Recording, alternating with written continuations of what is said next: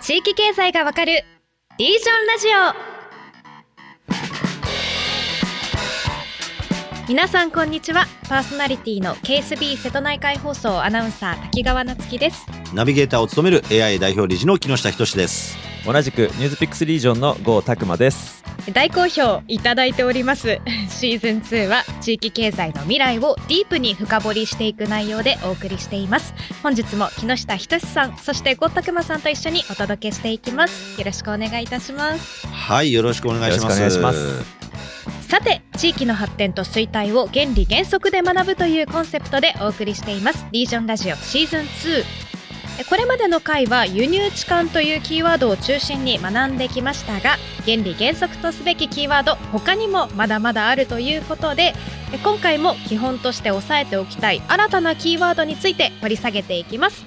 さあそれでは呉さん本日のテーマお願いします。はい、えー、今回のテーマは地域活性化における経済効果って何なんだよ問題についてですね話していきたいなというふうに思ってます、あの経済効果ってあのニュースとかでめちゃめちゃよく聞くあのキーワードじゃないかなと思うんですけど、はい、そうですね。例えばあの最近だと大阪万博とかあの連日ニュースになってますけれども、まあ、他にもあの国際イベントを誘致します。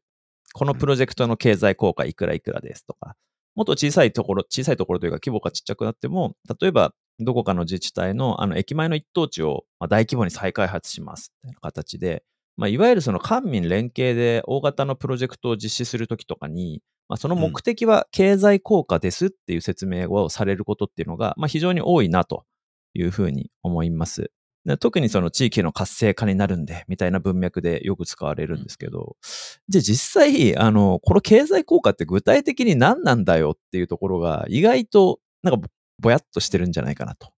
うん、なんかその、そもそもその何億円ですみたいなその経済効果、うん、まあどうやって計算してるんですかっていうのもそうですし、うん、まあその事後にちゃんとそれが事前に発表してた効果に対して、結果として本当にそれが、まあどういう成果を出したのかっていうその成果測定の部分とか、結構大事な部分が抜けてないかなっていうのに、はい、あの、割と違和感を感じてるんですよね。そういうのなんか変だなって思うことないですか、滝川さん？えー、確かに、そうですね。効果測定みたいなところは、あんまり。ニュースで結構読みますよね。なんか、経済効果いくらとか。うん。ごさんおっしゃったような大阪万博も、こう、まあ、本当に開催できるのとか、どうしてやるのみたいな議論がこうされてる中でも経済効果2兆円っていうこう大きな数字がこう先行してニュースに前にドーンって出るのでこうそれだけこう地域が潤うならそういういい印象にこうなってしまいがちかなというのは思いますよね。うん。いや、そうなんですよね。というわけでですね、その今回は地域活性化で歌われがちな経済効果って何なんだっていう話を、えー、掘り下げていきたいなと思ってます。ということで、あの、滝川さん、経済効果ってちょっと何なのかっていう、その定義の部分ちょっと教えてもらっていいですか？はい。そもそも経済効果、ちょっと調べてみますとある出来事が起こることで国や地域にどのくらいの経済的にプラスの影響があるのかをシミュレートして金額で示したものだということで。うんで、まあ、さっきのあの例で出た万博の話で言うと2兆円程度の経済効果があるって言われてるんですけどまあ、そもそもこれどこが出した数字なんだろうと思ってちょっと調べてみると、発信元はあの大阪にあるシンクタンクなんですね。アジア太平洋研究所っていうあのシンクタンクが、関西経済白書っていうレポートを毎年発表していて、その中に、えー、と記載されているものがソースになっていると。うん、で、これちょっと調べたらですね、面白いのが、その万博の経済効果について、当初発表されていた金額に比べて、2022年のレポートだと、まあ、3900億円ぐらい上振れた数字になってて、うん、でそれが23年のレポートだと5000円ぐらい上振れた数字になってて、みたいな感じで、うんうん、なんかね、毎年なんか増えてるんですよ。うん、なんか、その、もちろん万博の規模を大きくしたらこうなりますみたいな想定ケースみたいなあの話なんですけど、うん、なんか増えてる。毎年増える。うんうん、で、同時にあのコストも増えてる。建設費が当初1200億円程度っていう発表だったのが、まあ、何回も増えて、結局最大で2350億円に、えー、再増額するっていうことがこの間発表されたと実際倍になりましたっていう話で、うんなんかまあ大、なんか最近この手の国際イベントって大体このパターンじゃないですか。最初は安くやりますよって言って、結果、いや、全然足りませんでしたみたいなので、毎回上がっていくっていう。うん。ええうん、で、まあ、運営費が800億円強。まあざっくり3000億円強使って2兆円の経済効果なら、なんか差し引きプラスじゃんってなんかなりそうではあるんですけど、はい。本当にこの数字信じていいのって、まあ、普通に疑問に思っちゃうんですよね。うん。っていうところで、木下さん、改めて、はい。実際、経済効果って信じていいんですかっていうところも、はい。ぜひ教えていただきたいんですけど。いや、今ね、結構ずっと、うん。あの、郷さんとね、竹谷さん言われてるように、まあ、いろんなところでこれ使われるんですよ、経済効果。って。うんうん。で、まあ、大体これってね、やるときに出てくる数字なんですよ。何かをやりますっていうときに、経済効果って話がこうやって出てきてですね、これ、まあまあでも結論から言うと、何重にも、まあ嘘なんですね、これ。何十にも嘘。何重にも嘘がいっぱいあってですね。うんで、例えば今ね、あの、大阪万博の話出たじゃないですか。別に大阪万博がいいか悪いかは別として、はい。まあ、例えば今コストが増えてますよねって呉さんが言われたじゃないですか。はい。で、これね、あの、コストが増えれば増えるほど経済効果はでかくなるんです。はいはいはい。簡単に言うと。使うお金が増えるから。うん。で、経済効果の大元っていうのは建設需要はすごい大きいんですね、大抵の場合って。うんで、これ産業連会表っていうのがあってう、ん一個何かを作るときに、例えばまあ何かを建てるってなれば、えーまあ簡単に言うと、例えばコンクリートがいりますよねって言ったら、コンクリートの関連する生産にプラスに影響します。はいはいえーで、鉄筋コンクリートが鉄を作るってなると、鉄の関連産業にも影響が出ますよね。はいはいはいで、そこ、に、ね、例えば何万人の人が建設に関わるってなれば、その人たちに対する人件費が払われて、その人たちがいろんなものにまた消費をしていくっていう効果がありますよねってことこれをね、どんどんどんどん計算していくっていうのが基本経済効果の基本なんですね。はい。だから、まあ、あの、基本式みたいなのがあるので、まあ、大学生とかでもやろうと思えばいくらでも割り出せるわけですよ。なので、一個のことやると、どんどんどんどん増えてきますっていうので、あの、経済効果っていうのはそんな小さくならないんですよ。もうどんどんでかい効果だったっていうふうに見せることがすごいできる、便利なツールなので、ええこれはみんなが、あの、用いてやるわけですね。だから、例えばですよ、東京オリンピックありましたよね、東京、まあちょっとコロナで中途半端な開催になりましたけど、うん。最大経済効果いくらって言われてたかみんな覚えてます？東京オリンピック。ね凄まじい。30兆あ、そうそうそうそう、うんまさに。最大30 30兆円効果があるんじゃないかっていうふうに、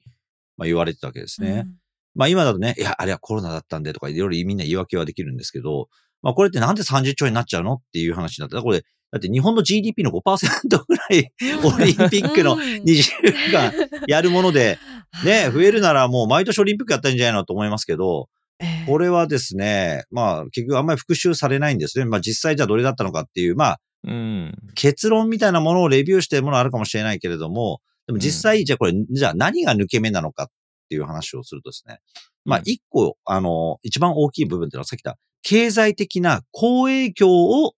シミュレートしている数字なんですよね。うんはいはいはい。つまり何かをやった時に何がプラスになるかっていう効果を足し算掛け算するっていうのが基本式なんですよ、経済効果。はい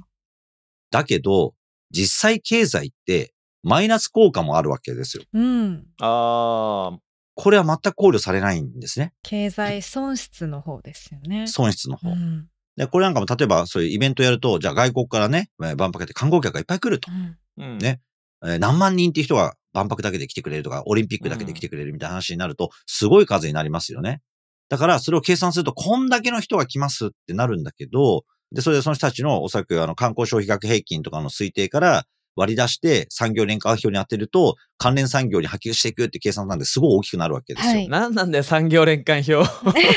まあ産業ね、まあこれね、開発したね、まあ経済学者がいるんですよ。で、それはそれで、まあでもそれはなぜ、なぜ出したかっていうと、国際貿易がすごい活発になった時に、実はこのあの、輸入地間の話もそれつながる話で、国際貿易額を、ある国が何かを生産して、ある国で、例えば原材料を取って、ある国で加工して、最終製品をどっかの国で、の会社が売り出すっていった時の、国家間とかの貿易のやり取りが複雑すぎてですね、どこからどれぐらいの財が生まれて、あの、なんだろう、経済に影響するかってことが分からなくなっていくっていう時代に、それをちゃんと管理できるようにしましょうっていう意味で、まあ、この国際的な収支とかね、貿易額とか見ていく上において、うん。まずあの、規範となる形でこのね、産業連関表を持ちましょうみたいなのが、まあ、出てきたんあですよ。あみんなで共有できる指標みたいあのそうそうそうそうベベーシックな土台みたいな感じで作られてたってことなんですかそう。で、それやると、今、それまでは何かができますしか分かんなかったんだけど、それが及ぼす経済的な、まあ A から、例えばさっきのね、建物を建てるときに、どれぐらいあある国においてはコンクリートとか、ね、その原材料をまた遡っていくじゃないですか、上流に。うんそうすると、どれぐらいの影響の係数がかかるかっていうことを、まあ、割り出した人がいるんですね。はいはいはいで、まあ、それで、あの、あ、こうやって計算すると何かをやるってことが、まあ、上流まで遡るとこれぐらい効果があるんだな。で、それが、まあ、国際的に分業されたりとかそういうものにも見ていくと、うん。国際的にうちの国はね、すごいプラスになっていくのかどうかとか、うん。ところも見えてくるので、まあ、これはすごいね、あの、便利だねっていう話になってですね、あの、まあ、これ広がっていくんですよ。うんうんうん1936年とかにつ作られたんですね、その産業年間表はうん。相当古い。うん古い、古い話。だからもう、まあ今別に大学生でも、これもこのモデルをもとにですね、あの、計算はできるんですね。えそう。だけだけど、さらに言うとですね、実は、じゃあこのね、えー産業年間分析の厳密的なものをみんながやって、経済効果を出さないと発表しちゃいけませんって法律はないんですね。ー、あー。だからうん。経済効果と世の中に出てくる言葉の背後に出てくる数字のし計算方式は、はい。あらゆる人がうん。勝手にやってるものなので、本当かどうかっていう検証を持って出さなきゃいけないっていう法律は一切ないから、えー、例えばこのね、本当の産業年間分析までやらない、あの、要は係数をかけていってってやると、まあちょっと手間がかかるから、あーめんどくさいから、とりあえず、例えばですよ、さっき そうそう、めんどくさいんですよ。だからみんな、あの、イベントとか、田舎でやるイベントの経済効果なんていうのは、まあ、ある、イベントやった時に、何万人来ます。何万人かける1日、いくらぐらい使うと思われるので、いくらの経済効果です。ぐらいのでも発表しちゃうんですよ。えー、ざっくり大まかで言ったらその自分たちに都合のいい部分だけをこう出すこともできるっていうような。あ全然できます。うん全然できるし、出しても、別に罰することができるわけでもないから、はい。そうするとですね、あの、完全に主催者発表で、あの、観光客数、これ、こまだこの観光客数の発表も、まあ別にあんまりや、なんでしょう、その、嘘つい、ついてダメみたいな法律もないから、みんなですね、はい。あの、なんとなく写真撮ったらわっといたって人数が、えー、1日何回転ぐらいしたみたいな仮想で、えーさらにいくらぐらい日帰り観光客も使うよね、ランチ食ってうんドリンク飲んで2500円かな、ピピピピピみたいなので計算してもですね、発表しちゃうんですよ。えー、産業連会表なんて話までいかなくても。じゃあみんな自分たちの都合のいい数字をいくらでもまあそれっぽく仕立てうんうんうんてしまえる。ダッシュ放題。ダッシュ。だっえ？て、あんまり聞かないでしょ？だ経済効果いくらしか出ない。大体確かメディアとかに。ね、例えばそれを記者とかもですね、計算式全部み出してくださいって言って、計算式を検証する経済学的基礎があらゆる記者にありますかって言ったらですね、いやこれも怪い。しいわけですよ。うん。そうすると、もう主催者結構やり放題で、ちょっと難しい係数評価とかのうんうん式とかピピピってちょっとね、作っちゃうとですね、えーそれで計算式をやりました。で、これで別に嘘でもないんです。ただ、一番の根幹的問題、今まずね、1点目は、まあ、いい加減にできますよっていうのが、うん。話でうん経済効果と言われるものが、なん、なんか一つの方法が、あの、がっちり固まってて、これ以外で経済効果と呼んではいけませんっていうルールはないってことなんです。これをまず理解しなきゃいけなくて、うん。あらゆる人によって精度が高めのことを言う人もいれば、もうめちゃめちゃ鉛筆なめなめしてるだけの数値も世の中には出回ってるのでうん、まず気をつけましょうっていうのが1個目なんですね。ああちょっと待ってください。じゃあ、その、まあ、万博で言うと、あの、シンクタンク、大阪のシンクタンクが出してるわけですけど、この人たちの、その、出してる数字がどこまで精度が高いものかっていうのは、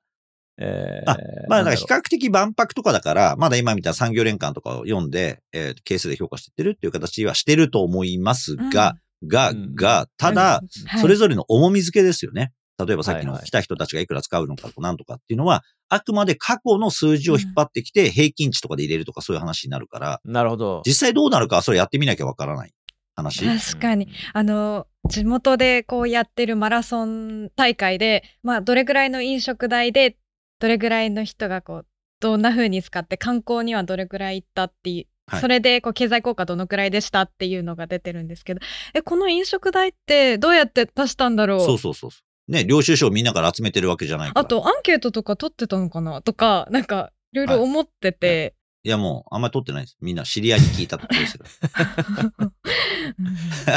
大体そんなまあ。感じとかね。あとは過去の観光客の平均値とか、そういうのを持ってくるんだけどですね、例えばマラソンとかになってくると、特にそうなのは、みんな調整で来るでしょ？走るために来るから。うん。うんうんう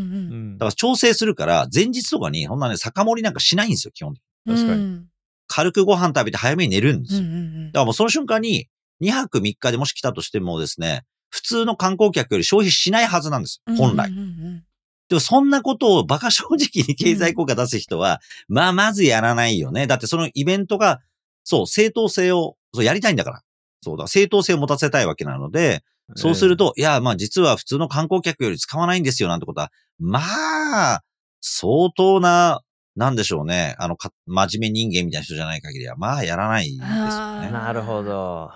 一つ目のポイントは、経済効果の数字はいくらでも漏れ、漏れるというか、都合のいいようにできちゃうっていうこと。二つ目は何ですか、二つ目はですね、うんこれマイナス効果が一切入らないってことなんですね。あ、マイナス効果。はい。うんうん普通の人たちは経済効果っていうと全部いい、いいことを、要はそれが、うん大阪ね、普通の人はです。普通の感覚っていうか、一般的にみんなが理解してる経済効果って純増、純粋に増える量だと思ってると思うんです。はいはいはいそうはい。ですね。はい。そうだ、経済効果30兆円って言ったら、まあ、うんすごい雑な言い方すると、えー GDP が600兆円が630兆円になるんじゃないかみたいな、そんな感じのイメージ。で、みんな、純粋にその分の経済、生産がバーンと増えていくみたいな感じにうん思うわけですよ。うんうんうんでもそもそも世の中で出される経済効果はそんなことは言ってないんですね。そうか。プラスの部分しか見ないんだ。そう。だから、マイナスもあるんだけど、マイナスは数字に入れませんっていうのが基本経済効果なんです。読めないから、マイナスを。えそうすると、例えば今の田舎のマラソン大会あるじゃないですかう。んで、マラソン大会の日に、じゃあみんながね、えー、まあわかんない。例えば500室、あの、ホテルの客室がある全体を合わせてですね、の街でマラソン大会をやりました。いや、うん満室になりました。すごい経済効果だっていう人がいるんですけど、うん普段はじゃあ全員ゼロ室、誰も泊まってないんですかって話なんですね。なるほど。みんな500室あるうちの、例えば400ぐらい埋まってますとか300ぐらい埋まってますはいみたいな。はいまあそれはゼロだったら潰れちゃうから、うんまあ大体まあどんなに悪いって言ったって80%とかね、うんえー、70%とかの稼働で、ブレイク今65ですかねとか、まあそんな話なわけですよ。うんそうするとうん500室のうち250から350ぐらい常に埋まってるところに。マラソンの人たちがわーって来るってことは何かって言えば、普段出張とか他の観光で来ている350室の人たちは追い出されてるんですね。そうだ。だからそれマイナスなんです。だから純増は150室分だけなんですよ。すごい厳しい言い方すると。だけなんだ。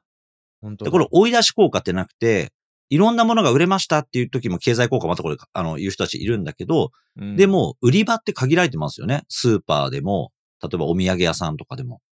そうすると、ある饅頭、木下饅頭が売れたら、それまで売れてた5饅頭はなくなってるんですはいはいはいはいはいはい。よ。5饅頭の売り場がね、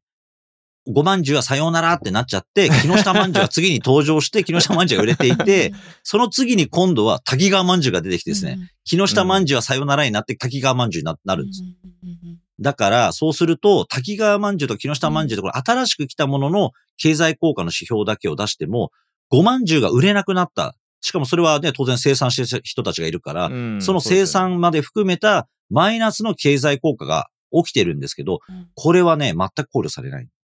そうか。うんだから、他にも経済活動はあるのに、そっちを無視、あえて見ないことで、プラスの面だけを表現してるわけですね。これが2点目のやばいと。で、最後3点目。うんまあ、これ言ってちょっと終わりなんですよ。3点目、大体これ発表したけど、万博とかオリンピックとかいろんな、えー地方行事だったり自治体とかが発表しますよね。うんじゃあ、経済効果分、自治体にいくらの収入が発生するかって誰も発表しないんですよ。基本的に。経済効果は全体で見るから、別に投資してない人も入入ってくるわけですよね。そうです。で、まあ、これを例えば、いくらの税金を使うんだけど、こんだけあるから、まあ、さっき、うん例えば、誤差も言われてた通り、えー例えば、3兆円効果がある、5兆円、あの、効果があるうち、税金が、ね、3000億かかっても、プラマイでなんかプラスだよねってなるけど、じゃあ、使った、例えば3000億とか4000億円は、県とか市町村が、とか、まあ、国が、税収でその経済効果から、もらえるっていう税収シミュレーションはあるんですかって話になるとないんですよ、大体の場合。じゃあ、普通に持ち出しなんですね。だからやったけど、なんかわかりませんね。税収は増えたかな、減ったかな。ってなってくるとですね。おやったけど、あ、もっと財政悪くなりましたって話になると、経済効果を見せかす、見見せかけででかくして、どんどんどんどん財政出動をただする。しかもそれなんか効果がもしかしたらすごい怪しかったり、もしかしたらもっと別のことに使った方が良かった。使うなとは言わないんだけど、やっぱ最大の効果を生んだり、税収にもプラスになってくる。で、税収にプラスになると結構シビアな話で、例えば不動産の価値が上がるとか、地元例えば今宿泊業とか建設業とかいろんな人たちの決算がプラスになって、法人税とかいろんなものが入ってくる。つまり、本当に PL ですね。あの、いわゆる会社の経営の財務諸表に現れる効果にならない限り、税収は増えないんです。うん。なので、うん経済効果っていうのは財務諸表に対する影響を測っているものではなくてですね、経営学的な指標ではないので、はい経済で言うとおそらくこういう風になりますよね。でもマイナスは知りません。えーかつ、PL に本当に落とし込まれて、各企業とか各個人からの税収が上がるかどうか、そんなものは知りません。てか、そんなことを測るために作ってませんってことなんですね。なのでうん自治体がですね、その、何、100億円投じして、いや、経済効果何億円だからいい、何千億円です。だからいいでしょうっていうのは、それは自治体経営者としては、まあ、完全に破綻しているって話なんですね。いやー、これうん、いや、すごい無責任なと言ったらあれですけど、あの、木下さんがよく言う、あの、墓標はい。もそうですよね。駅前にでっかい商業ビル作りました。100億円かけました。でも、そこの売り上げ年間1億もありません。みたいな。はい。と。だから、まあ、例えばこういう万博とかもそうですけど、うん万博をやるのにかかる、この経費と、そういう経済効果みたいなのは語られますけど、じゃあその後の利活用のね、話を含めて全体でどうなのか、じゃあその用地、使った用地自体が、うんあ開発されてより利活用されて、いい流れになっていかなきゃいけないよねっていうところまでを結構シビアに見なきゃいけないうん。んですよね。そう、うんこのあたりが、まあ抜けてしまうと、まあ危ない話になっていくっていうので、確かに。そうそう。だからまあそこまでをね、含めて、まあ全体で見ていかないとまずいですよね。っていうのは、まあ実はまあこれは要は発表者側がルーズだってこともさることながら、うん聞いてる側も結構あんまりシビアにその点を見ていなくて、はい。ああ、そんだけ効果があるんだったら、やらないよりはやった方がいいんじゃないの？みたいな感じに、うんうんまあ市民国民も向いてくんですけど、まあだから方便方便でしかないってことですね。そういうふうそうそうそうそう。に全体のなんかなんとなくあまあやればいいんじゃないにするための方便として経済効果っていう数字がすげえ便利にそ使われてるけど、まあ思ってる言葉の意味ではないと。う、ない。みんなが思ってることとおそらく発表者側の言ってる意図はかなり乖離があって、実態はさらに乖離があって、下手をすると、期待してる数字は測定できないって話になっちゃうんですよね。そうですね。いや、なんかね、さっきちょっと東京オリンピックの時のあの30兆円っていうあの経済効果っていう数字の話、さっき数字出したんですけど、あれって、なんか、えーオリンピック単体で見ると、だいたい6兆円の経済効果で、で、実際国と東京都の赤字が2兆円ぐらい残ったらしいんですよね。うんで、30兆円って何なんだっていうので言うと、なんかレガシー効果みたいなので、はい。要はそのインフラ、あの、国立国技場建て替えましたね、みたいな、そういったもの全部ひっくるめて、えー30兆円。だから25兆円分ぐらい、だからそのレガシーを作りました、うんみたいな話らしいんですけど、これもさっきの木下さんの話で言えば、こっから先10年、20年と、あのちゃんと作った新国立競技場とかがちゃんと黒字で経営されていくならいいけど、そうじゃなかったらさらに赤が垂れ流されて、うん。出血は広がっていくっていうことですもんね。まあそうですね。はい。だからそれまで含めてでもいいよねっていうんだったらやればいいと思うんですよ。うんだから、そういうことをちゃんとね、ディスクローズしない状態で、ショットの開催したタイミングで、まあ東京オリンピックはまあ最悪だったのは、別にもう G7 のほとんどの国が国際間移動を開始してる、再開し始めた時期に、無観客にしちゃったでしょ、今回はいうんバカだねって話なんだけど、そういうバカなこともやっちゃうわけです。っていうのは何かっていうと、その経済効果がなきゃいけない。だから普通に来てくれてね、一人当たり2、30万ぐらいお金使ってくれるって試算だったわけですよ、本当は。うんそれを無観客にした瞬間にチケット収入はゼロになり、来る人はいないっていうことだから、当然ながら宿泊、飲食、それらの産業は何もなかったわけですよ。だから、まあ、その見せかけの、その経済効果を歌って進めていって、最後の最後で、なんかそんなもうコロナ怖いとかってわけわかんないステイホームしてる、なんか高齢者に意を組んだのかなんだか知らないけれども、なんかアメリカとかみんなもう普通に経済動き出してる、再開して、国際間移動を開再開してる、観光ビザもどんどん出してるっていう段階でやらなかったわけですよね。うんでこうなってくるとですね、もう何のために何をやってるのかすらわからなくなってくるわけですよ。確かにうん。2兆円の赤字作って、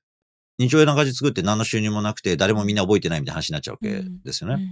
だからこの後やらないもできない。だからこの中途半端で一番金だけかかって何の収入もないっていうやり方を選択したわけですね。これは本当に日本としてはですね、笑えねえ。おいおいおいっていううんもう最悪のね、なんだろうな、クソサラリーマン社長みたいな選択をですね、したわけですなねる。ほど。辞めたら責任が問われる。はい。辞められない。だけど辞められない中で、でもコロナでわーわー騒いでる、どうしようどうしようって言ったら、無観客でやろうみたいな話になっちゃったんですね。でこういうのを結局その結果どうでしたっていうのをちゃんと追求するというか誰が結局責任取るのっていう話にやっぱなんないでなんとなく終わるんですよね。いやもうこれはもうでももう、あの、み、みんなのせいみたいな話になるわけ ですよ。これ結局。もうなんかですよ。もうあの、く、くクラスの会議みたいな話です学校のね。みんなが悪い。全員の全員で決めたよねみたいな感じそう、になる。全員で決めたよね、みたいなね。うんうんまあそういう話になるので繰り返されて、今度はまあそれを消すためにはですね、また別の経済効果を打ち立てた企画をやるしかないんです。あ常にーなるほど。は攻撃こそ最大の防御化して始めてですね。い 次から次へと上書きするでかい国家的な企画をやらざるを得ないって話になってっちゃうんだけど、さすがにそれはどうなのって話に今なってきちゃってるのが今でもあり、大阪万博の話っていうのは、まあ非常に政治的にもまた構造が変わってきてしまってる。やっぱりこの大阪維新が、あーから日本維新ができてっていう、またこの勢力と今の国側のあー与党側との関係値みたいなことにも当然ながらいろんな影響が出てくるということで、表向きはこの経済効果みたいな話だけがこうやってパパパパって出るんだけど、うん裏側にはかなりの思惑がいろいろとああるのは当然確かな話で。そういう意味ではね、だって実際に使う予算だけでもすごい大きな予算が動くわけですから、うん誰もが無関係ってわけでは当然ないわけですよね。ただ、ね、まあおそらく多くの方々はおそらくね、オリンピックだろうと万博であろうと、その仕事に携わるって人よりはですね、えーうん何らかのそれをね、税金面から出していくっていうところでは無関係にみんながこれ巻き込まれるわけですから、うんうんまあ、払う側の方の負担の方にはつくことがあってもですね、もらう側に回るってことはなかなかないっていうことが多いので、まあもうちょっと関心持とうねって話ですよね。いや、ほんとそこですよね。もらう側、まあ、要は、その、言い方雑ですけど、既得権周りのそのビジネスプレイヤー、まあ、建築の人とか、メディア、マーケティングやる人たちとか。はい。まあゼネコンとかね。まあそういうところは、まあ、ショットで儲かりますけど、そうそう。だからそれはまあ、例えば民間の企業だったらね、いや、ビジネスだからそれはもうね、あのー仕方がない部分はあると思うんですよ。僕は100歩譲って。だってね、うん売り上げだから、事業としてやってって、それも別になんかね、口利きだけでやってるわけじゃん。ちゃんと入札とかそういうのやって、まあどうにかやろうっつってやってる部分はあると思うんですよ。うん。うんた、だ、まあ、その全体を設計するっていう段階で、経済効果みたいな提灯を掲げて、なんかみんなに納得を取るっていうのは、まあ、個人的にはちょっと嘘が過ぎるんじゃないのって。いう。いや、この話聞いた人はみんな多分そう思うんじゃないですかね。だってその結局、マイナスの部分って、税金という形で何十年かけて、将来にかけて払っていかなきゃいけないわけですよね。あまあそうですね。多分行政側の負担っていうのはもちろんそうですし、はいさっきの観光っていう部分で言ったら、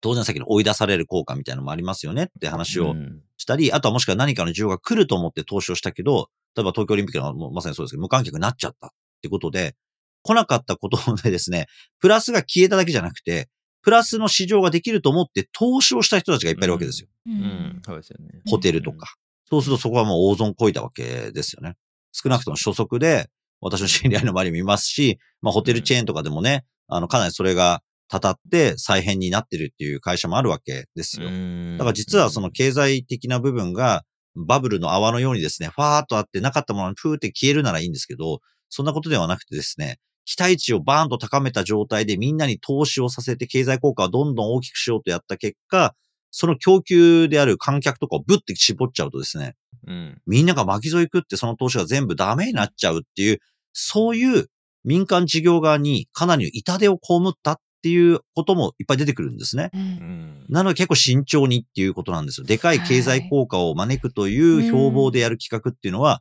本当ね、麻薬性がありますね。非常に。はい。うんまあ今まさに大阪はそうなってるのかという感じですね。これは。万博なんぞやみたいなことももちろん、うあの、すごい重要なところでね、うん万博自体何から始まったんだっけって話なんですよ。そもそも。うんこれロンドンから始まったわけですね、万博ってね。はいはい。そう、ロンドン万博。だから産業革命とセットなんですよ。ロンドン始まったり、パリやって、アメリカでやって、で、日本でもやって、みたいな感じでやってるわけですね。でやっぱこれはやっぱ新しいテクノロジーと、やっぱ工業力と軍事力っていうのは大きな柱になってる企画でやってきたもので、うんで残念ながらもう G7 のあんまりみんなやんないんですね。もう一巡したみたいなところもあって。うんうんなので、今度は新興国とかでみんなやったりするわけですよ。うんだからドバイでやったりとかね。うんみんな要は誘致できる金があるところがなんとなくそうやってやって、自分たちのなんか経済とかそういうものを世界に鼓舞すると言いますかね。なんかそういうのが非常に大きな役割がある。まあ、非常にプロパガンダの性質の強い企画なわけです。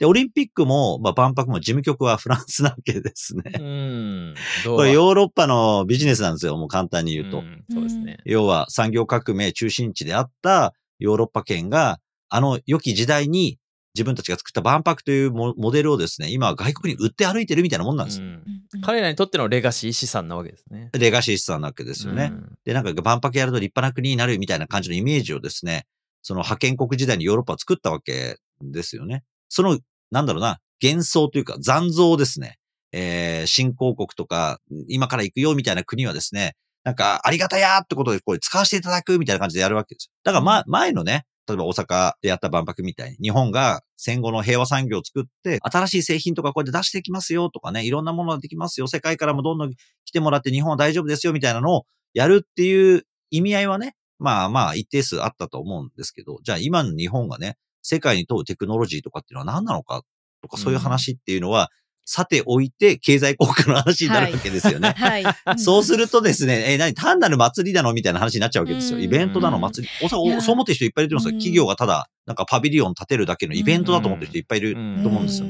そうでしょうね。それはね、別にあのイベントだって万博であって、そ万博ではないんですね。そんなものに、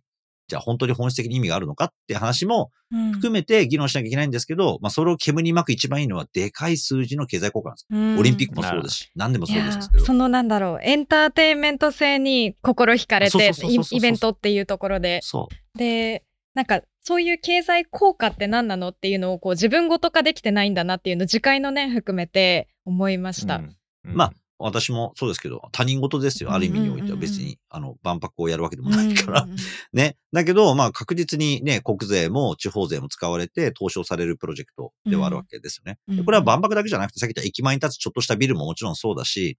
うんあの、地方で行われる先のマラソン大会みたいなことももちろんそうだし、そういうもの一個一個をちゃんと稼げるようにして事業として積み上げていきましょう。その契機となるような企画なんですっていうことなのかどうかってことを、うん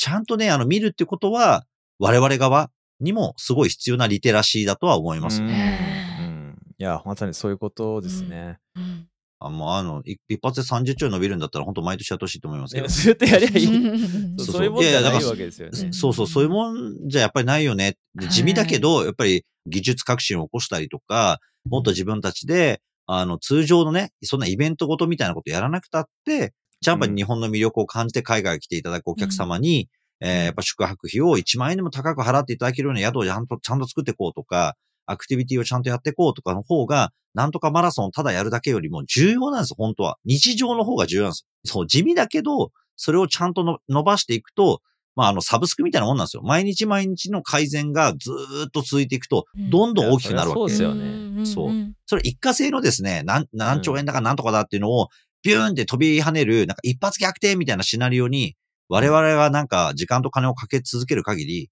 まあ、社会は良くならないと思いますね。いや、本当その通りだわ。だってね、我々別に国を挙げてイベント屋さんやってるわけでも何でもないわけで、そのまさに。まさに。日常の方が重要。だから非日常で別にか金を稼ごうっていう国じゃない。だからそこをちゃんと考えなきゃいけないってことですね。うんこれ地域も同じですよね。同じです。だから、お祭りってね、地元の伝統的なお祭り、ね、神社とかそういうのでやるものっていうのは、あれは、日頃稼いだお金をうんみんなで使うっていうう会なわけですよ。いやー、はいまさにそうだ。ううんんそうでしょ？だからね、非日常じゃなくて日常で稼いでるっていう経済経営的な基盤があって成立する話なんですよね。そっちをやらないでイベントだけでどうにかしましょうなんていうのは、まあ昔からそんなものは成り立ってないってことなんですね。いやー、まさにそうですよね。そう。当たり前なんです。当たり前なのに、なんかドリームプランみたいなね、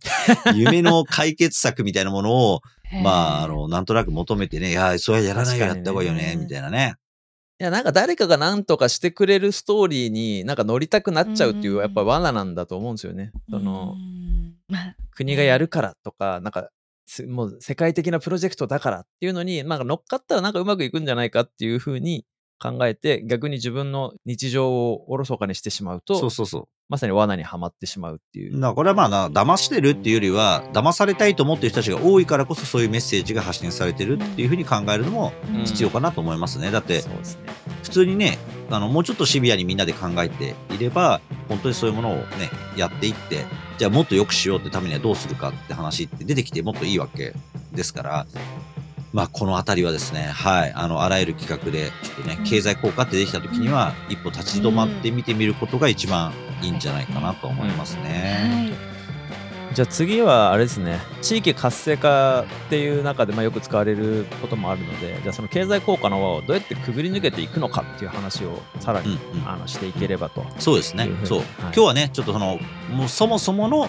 構造的欠陥、うん経済効果と言われる言葉の。だけどそれを認識すればですね、まあ惑わされずに、むしろもっと経済的な、本当の意味での効果、純増するような効果っていうものを、まあ、見込んでいくために我々はうん物事を見れるようになるわけなので、はい次回はちょっとそのあたりお話したいですね。はい、勉強になりました。ありがとうございました。ではちょうどお時間となりましたので、このお話の続き次回ということで、リージョンラジオ本日ここまでとなります。最後まで聞いてくださったリスナーの皆さん、本日もありがとうございました。ありがとうございまし。た。おしまいに番組からお知らせです番組ではリスナーの皆さんからのご意見ご感想をお待ちしていますぜひハッシュタグリージョンラジオでツイートいただけると嬉しいです次回も地域経済の未来についてディープに学んでいきますまたお会いしましょう